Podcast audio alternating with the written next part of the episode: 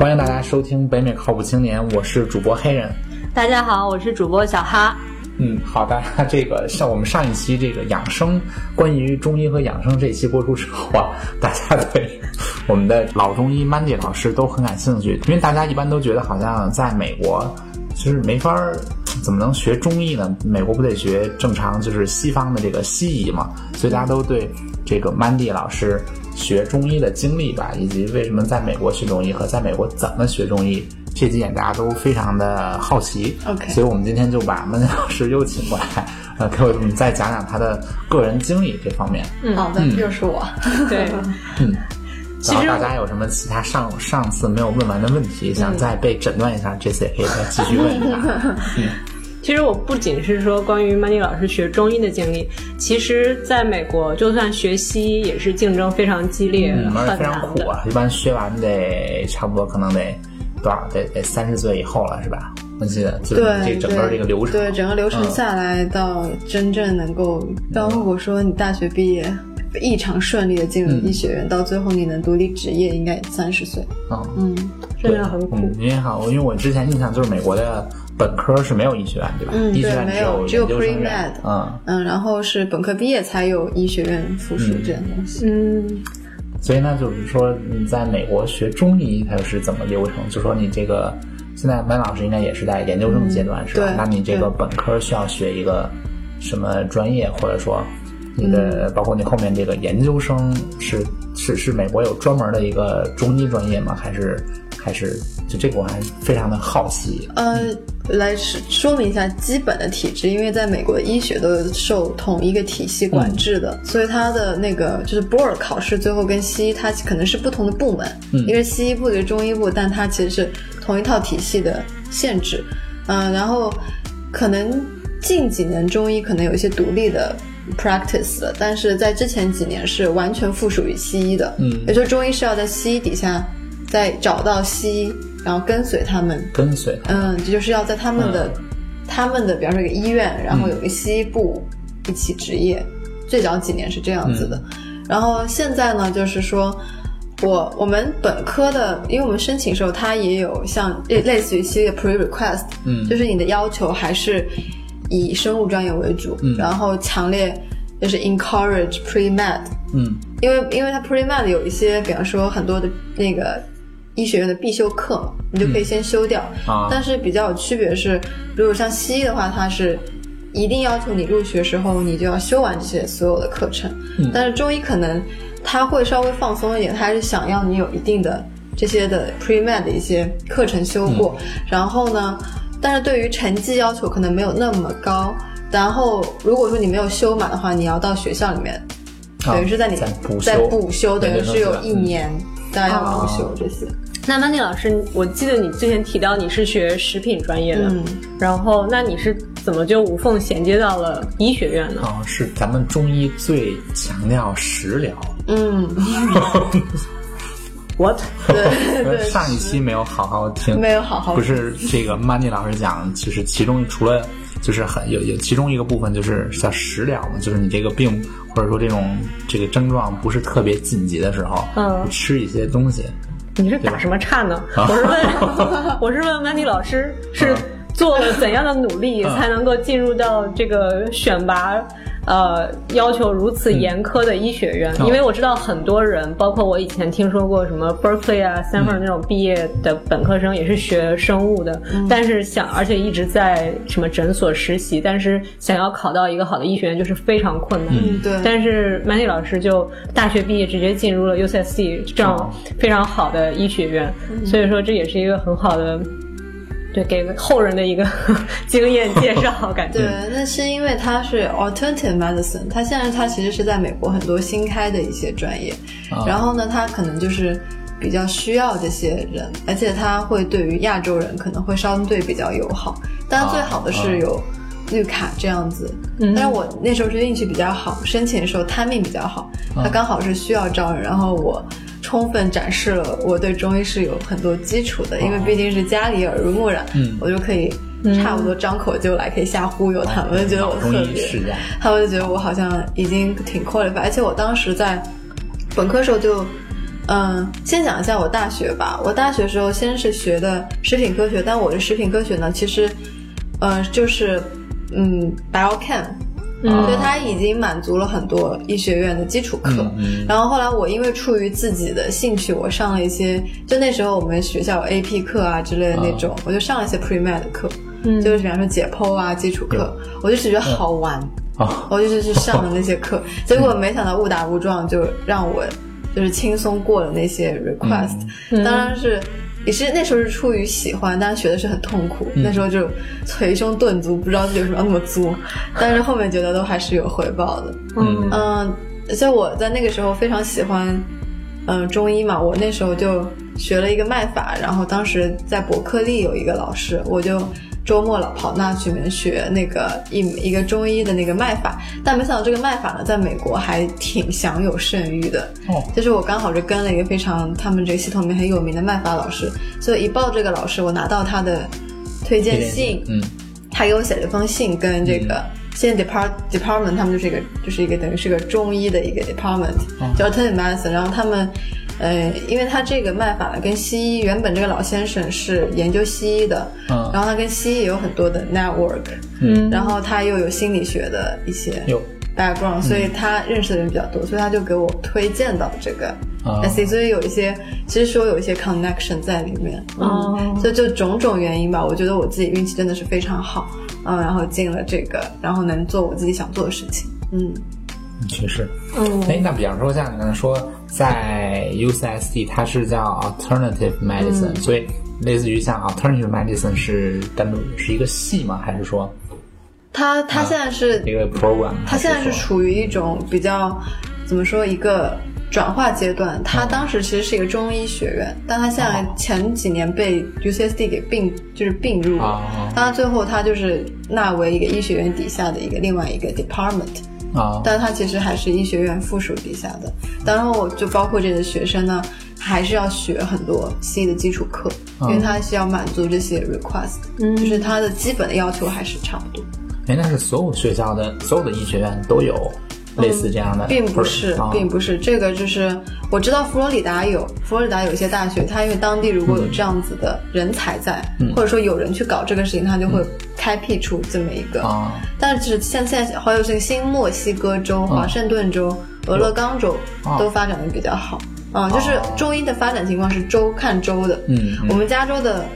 呃，就是中国人口比较多，所以他可能有这个需求。啊他呢，就是说怎么说呢？大学也是以利益至上，嗯他看到了这个 这个潜力吧，他就是嗯做了这个。哦所以就是说，像比方说加州，嗯。就是加州。也也有别的医学院会有这个专业，对对，啊、嗯，我据我所知，纽约他们那边还没有，但新墨西哥、俄勒冈州有一所非常好的学校。嗯，哦那像这种，比方说美国的，呃，中医的系，或者是这种医学院里面学中医的专业，那他的老师呢都是中国人为多？哦不还是，其实非常有意思，是美国人是美国人中国人有，但是我发现他们就是日本人也很多啊日本人也很多，然后嗯嗯，以美国人为主。好，那早年就比较好奇啊，就早年那些美国人他们怎么学的中医呢？还是说，因为我记得很大概可能我之前的印象嗯一直是就是在这个西方国家吧，一般他不太认中医。对，我之前的印象一直是这样。这里是有一个背景，嗯就是说，大概是在十年、十几年前，嗯加州还是，比方说你是中医医生，你要跟随一个西医啊，他不能独立职业，他不能独立职业，啊所以这是这一段时间呢，嗯使得很多西医意识到他身边有个中医大牛。哦。然后他就开始跟身边这个职业的，跟随他职业的中医学了中医哦。在身边，这是我们老师告诉我的一个背景哦。当然还有很多就是当时文革跑出来的嗯，他当时就是那种知识分子受压迫嘛，他也跑到他可能是政治保护，嗯。然后到了美国，然后一九六几年的时候，中医第一次在一个哦。一个女性中医师，忘了她叫什么名字，嗯。很不好意思，但是她，但是她就是第一次让那个好像某一个州让中医那个 acupuncture 它能够哦立法，它是合法的了。嗯。嗯，他当时还被关进过那个监狱，哦说是他是违法行医，但是那时候就他的病人就集体抗议，要把它搞出来我们又快死了，你把它又放出来。嗯。然后后来就这样的话，一步一步的一种，其实中医自己很努力在美国运动，然后引起了一些医西医或者说是其他一些行业的关注。嗯其实说实话，最早推拿嗯这一门也是在美国跟跟 acupuncture 跟针灸是同时兴起的。啊，就是推拿正骨啊这些，嗯他们在美国都是立足比较早的。哦然后通过这些，它引起了一些西医的注意嘛，所以它开始，其实美国对于中医的机理啊，嗯。呃，运行机理的研究是非常早的了。哦，所以就逐渐还是获得了这个西方医学的认可。对，逐渐他们不能说是完全认可吧，嗯。看医生，但是至少他们现在是愿意了解，还有是哦。愿意 cooperate，、就大家一起、嗯一起合作啊，或者他们是不是会用一种那种西方的这种这种科学的方式来研究这个？因为咱们国家嗯。或者说这个中医，我之前的理解就是说，它没有一个呃怎么说呀，没有这种现代科学的体系，对，是吧？嗯是一个类似于经验的积累这种感觉，不，其实这个是嗯非常、非常常见的一种误区。一种，比如说一种想法吧嗯。那误区我觉得非常好理解。其实我在是真正进入到这个专业之前，对中医我只是知道我背这些经典，嗯他教我怎么做，好像似乎是前人经验经验学。但是我觉得现在上课之后，我们上解剖课。嗯我们就发现，就是我们是确实是解剖那些尸体的，嗯。然后就是发现，在人的肌肉跟你的就是肌肉跟你的那个怎么说，就是关节。没有，就是一些组织吧、嗯。f a s c i a 他们叫 fascia，就是这些肌肉组织跟肌肉之间有一层 membranes，一层薄膜。嗯，那个薄膜就是我们中医讲三焦。有。然后我们扎针其实是，你想你把身体想象成一个你身体覆盖了一层三焦膜，那个膜就是一层毛毯。然后当你舒坦的时候，就是你那层毛毯非常平整的时候。嗯但是某一个原因导致了毛毯褶皱了，那个就叫做，比方说你一摸你肩膀，大家都咯噔咯噔的，一一粒一粒东西，就是你那个毛毯堆积了，就是一个皱。然后呢，你你说为什么中医，比方说扎脚能治腰疼或者能治肩膀疼？嗯嗯我们叫做原曲穴嘛。为什么呢？因为你自己想，你一个比方说你一个被子上，哎，床上的被子左上角拉，是不是得得拉右下角？哦。所以就是这种波动，然后通过这种转针，它是其实是一个物理结构，啊，它是还是一个构构造，它啊是它嗯。somehow 是转动那一层膜，嗯，因为我知道有很多那种运动，就是研究健身的人说人是有筋膜的嘛。筋膜对，啊。对，就筋膜的，就是你呃很多就是身体的各个部分其实都是连在一起的，嗯就不是说独立运行的。所以说就应该就就是 Mandy 说的这这个，这是一种说法，就是我们确实解剖上看到的，治疗运动伤还有你的淤堵，比方说肩膀疼有特效这种方法，但它是有特殊的层位，扎针要扎到刚好在那一层筋膜上。但是我们的日本针灸很有意思，它其实扎在人的体表，或者说甚至针都不用扎进去，我们叫提针，不用进针就能够取到起到一种补气的效果。这个就是非常能量学的一种哦一种概念了，这个你就不能用实质的。嗯是一种虚性的一种能量，就是要说玄幻也好啊，怎么样都行，但是它确实有效。我是我是自己当时相信日本针灸，也是自己接受一次治疗，然后慢慢开始学习这个。我觉得非常神奇，至今也不能说出个所以然来。但是他们现在做那种能量照相机，它能拍到能量在身体中的运行。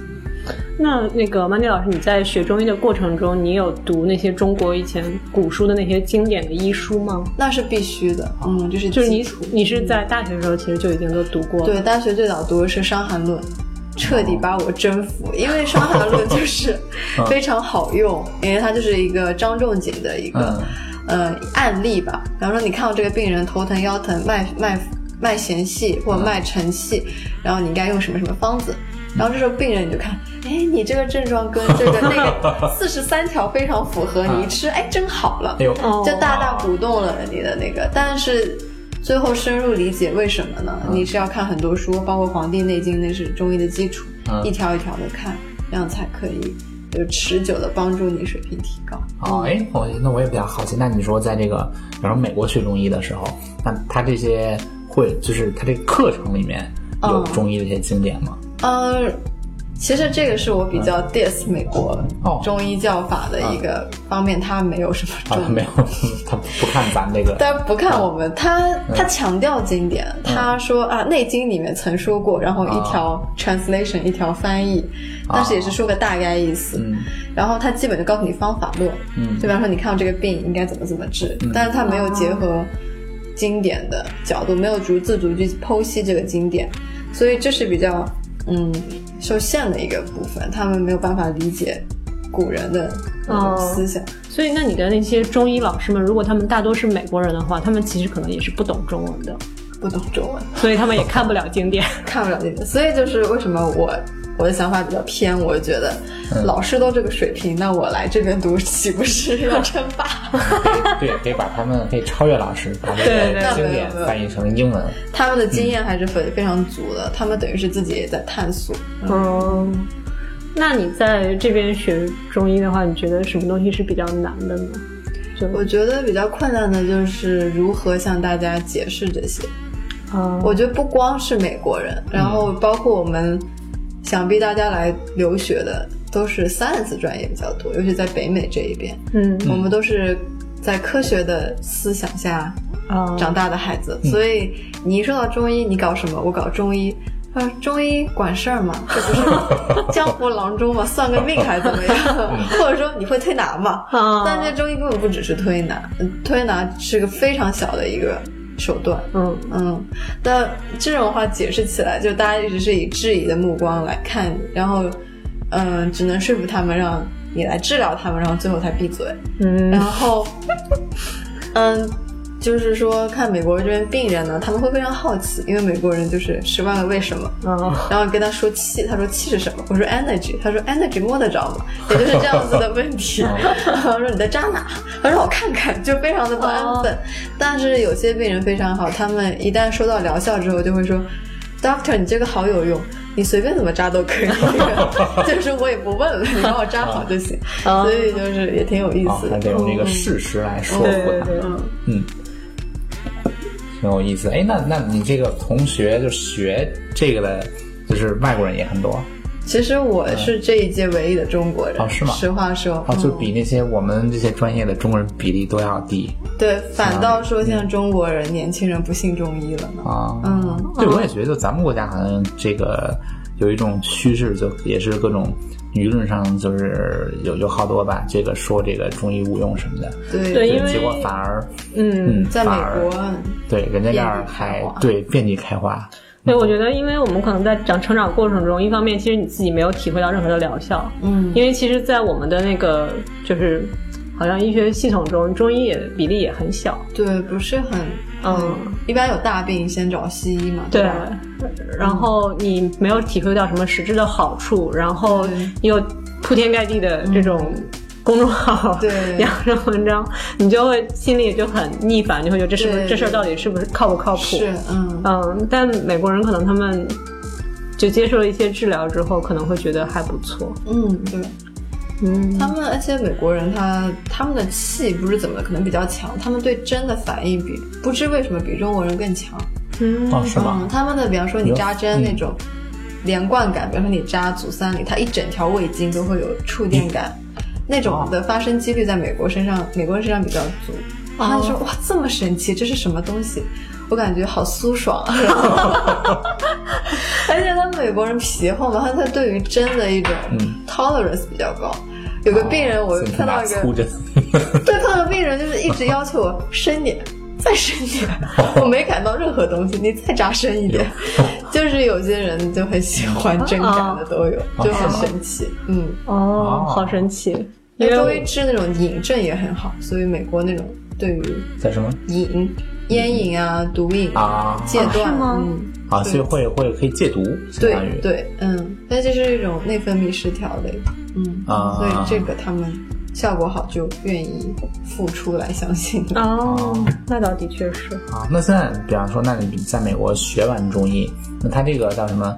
这个执照的体系是怎么一一回事儿？嗯，对，加州有一个中医的一个执照的体一个 board，然后它也是受西医，首先它上头是西医，嗯，受 FDA 啊、美国之类各种管制，但是它可以有独立的权利颁发就是一些执行中医考试，啊。然后我们就等于是在这个，就是就是中医的这个组织之下参加这个中医考试，然后他感觉你过了之后，跟上面的就等于是整个医学的嗯。大的 organization 再去 report，然后在啊。全国之内给你颁发，然后每个州还不一样，加州有加州的执照，嗯。全国有全国执照。啊，那那他这个就你你你在考的时候，你是不用管这西医那一套东西，要要要考，就你也要得到对，嗯。美，国普通的这个西医的执照哦，我没有考那么多啊。只是解剖学要考，啊，就一些课程，就就是它这个几门，比方说他你得到这执照，它有几门课对，嗯，啊，就但其中包含了一部一小部分 C 的东西，对对对，嗯。然后你的那些 biology 啊，嗯。然后基础的，就是基本内科学，啊然后病理学、药物学都得考，这个是好多非常基本的。嗯 但是比方说像西医里面，其实考的一些心外科什么的也是不一样的，外科医生的考试也是不一样，哦所以它就是分专科，嗯嗯，但可能 general 的那个西医考的会更多更难一点，嗯。哦，那比方说你你拿到了这个呃中医的这个嗯。发的执照之后，你就可以独立行医了吗？还是他要根据就是像西医的这个什么住院医啊等等这这一套的这个练级的流程是这样上去的，？在考之前，我们就要先做啊，那那个，先先做 residence，、啊。然后再考这个，啊就是你的你的嗯。clinic experience 是你考试的资格，啊，就是看你的你的要求，就是你在考这个试之前你要有多少小时的哦。实习经验，然后呃你有这个证明，你才能再去考。但你这个、嗯这个诊所的经验是中医诊所的经验嗯，西医、中医都要啊，都可以、嗯啊，都要。嗯，对，在你的哦基础课的时候，你要跟着西医去 rotation，至少急诊嗯这里，比方说做 CPU 啊，病人的基本急救啊，嗯，因为可能今后在你的中医执行中会有病人出现突发情况，你要懂得怎么救治这些病人啊，然后第一的措施要会，然后，然后接下来的话，到后面第四年或者说第三年、第四年，基本上就是中医的，嗯，那个 practice，嗯，所以你是要在就是你的拿到你的 MD 之后再 rotation 吗？再住院医吗？还是说你现在的实习经历其实都可以算？都已经算了，都可以算都可以算了。但是我们现在时间不多，嗯因为要上课，所以基本上没有办法太多时间花在实习上。我觉得可能我自己想说，可能留到后面几年。嗯，就相当于是你要先拿到就读完书对，而且你现在你如果说读的知识不够多，你在诊所能做的事情非常少。也是，嗯，所以你要先读完那些东西，然后到嗯第三年、第四年再去能真正的撑起这个一些病人之类的。所以你现在是第几？就是 MD 第几年？我才第二年，第二年，嗯那你还有至少还有两到三年，嗯三年，三年。年，嗯，嗯，就是正常 PhD 对的时间，对，嗯，那然后之后还要再，再有一年半的时间实习，哦，看你 hour 了。你要是拼命的话，你可能一年把这些 hour 给做完，那你就可以去考了。但我觉得我还是要命，这个啊还是慢慢来，慢慢来。要注意养生对，要注意养生。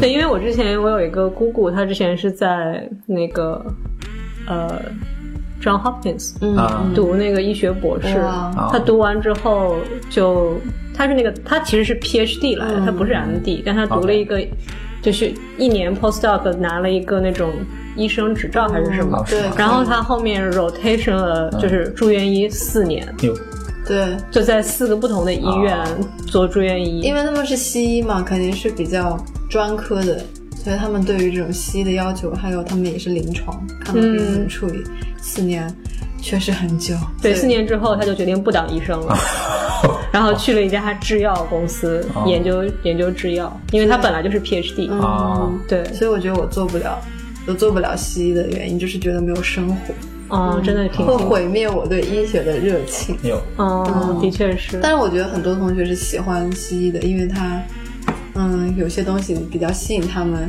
嗯，但对我来说，我觉得我精神上，嗯，不能太、嗯太高强度，我还是希望 take time。对，然后有这个平衡是吧？对对对对。嗯那你在这边上课，因为是美国的嗯课堂，然后都是美国同学，嗯。老师也是美国人，大家要学中医，嗯。有没有什么特别有意思的事情？哦，就是在就是美国，他们都担心说亚洲人受歧视，但在在在中医的，就是中医的部分歧视美国人，就是能说中文简直是一件非常 honor 的事情。然后上课时候每天碰到那种。生僻的那个中医术语都让我来发音，然后然后嗯就非常有意思，他们就会觉得，哎呀，你真的你这好幸运啊，怎么会生在中国？这个太好了，这为什么生在美国了呢？嗯，就有一种逆反，然后有一种优越感，还挺开心的。那像你这个美国同学，嗯他们很多人是以什么出发点？怎么让他们学起了中医？很多时候是接受了一次治疗，然后被彻底改变了人生观。哦，颠覆了。对，哦，哦，我有一个朋友，有一个学校同学，就是原来当护士，然后看了在那个学现在医院都有那个 alternative medicine 那个 department，就中医部门，但他去 rotation 了一次，发现。西医治不好的，中医就跳着都走了。就比方说那种进来拐着脚的，然后推着轮椅的，扎完针就走了就他就这个他就震惊了，哦然后他们就决定来读，嗯，魔法学校对，原本是护士，哦，啊，好有意思。所以，所以你的意思是说，其实在，呃你们读书过程中，还是会看到就讲解一些中文词。因为有些他没有办法用英文来替代，但他会用很蹩脚的拼音。引进了中文的这个对，书对，比方说他们说脾虚就会叫 spleen deficiency，然后然后说或者说 spleen 虚，就是这些很尴尬，我听着非常尴尬。哦，那你这经脉啊、络什么的也都是对他们，比方说络脉别络都会叫什么 divergent，就会用那种哦相对来说比较就是生翻成英文。对，生翻成英文，然后我都，其实我都学过嘛，自己都看过书，但是看到那些词，我都觉得什么鬼，从来都没有学过的感觉。他们那个穴位名称都是以数字来代替，啊，啊，是吗？因为他们记不住中文呗。哦，嗯，就是 spleen one，就是脾脾经第一个穴，脚趾头上、那个就是大都穴。哦，OK OK，那让他们记这些词的确是要命的。嗯，那对我也是要命啊，我得重新学啊，学这个 number。哦，那对也是对，对。对应上，对，就是哦你记你牙是一到三十二哦对，是个按号变的。哦，比较有意思。嗯，那那你这个学期有在做什么实习吗？百忙之中，百忙之中，我之前是在急诊 rotation，但这学期我比较注重在中医的诊所里面，哦我找了个老师，然后跟着他，嗯，学一些中医的。而且这学期说实话没有做很多实习，是因为我特地把这些留出来，我想自己看看书，嗯，因为觉得很重要。嗯，嗯，等实实习等后面我会再加强。非常有计划。在美国行医的话，嗯那是他是你去大医院有中医的这科室吗？还是说它是单独的一个诊所，还是怎么一个体制？是这样子，就是大医院有，但是大医院的 position 比较少，啊。而且其实相比你自己个人开诊所，嗯，收入不高，啊。嗯，然后你还受管制，嗯。但是其实中医在外面开诊所，你开的好的话，嗯，其实收入还是不错的。但是出于这些考虑，一些学生会比较倾向于毕业之后先合伙开个诊所呀。比方说每个人一个 office，然后一 OK 整栋楼嘛那个嗯包下来，哦，这样我看他们比较多。但是很多也是 prefer 现在医院里面，因为病人多嘛，你就能锻炼到。嗯。但长期的话，因为医院比较累，而且他你会接受调配，比方说你刚、刚刚参加工作，把你安排到比较偏僻的地方去嗯。工作，那你要接受调配，所以出于这种考虑，他们可能私下营业的很多。现在我的同学还有什么去游轮上工作，当当那个拯救师，给客人提供游轮，还包这个，哦，天哪，嗯，感觉好棒。对，然后他就免费去玩一年，在 cruise 上待半年一年，这么爽。嗯，哦，好爽嗯听起来不错。所以你之后有什么打算吗？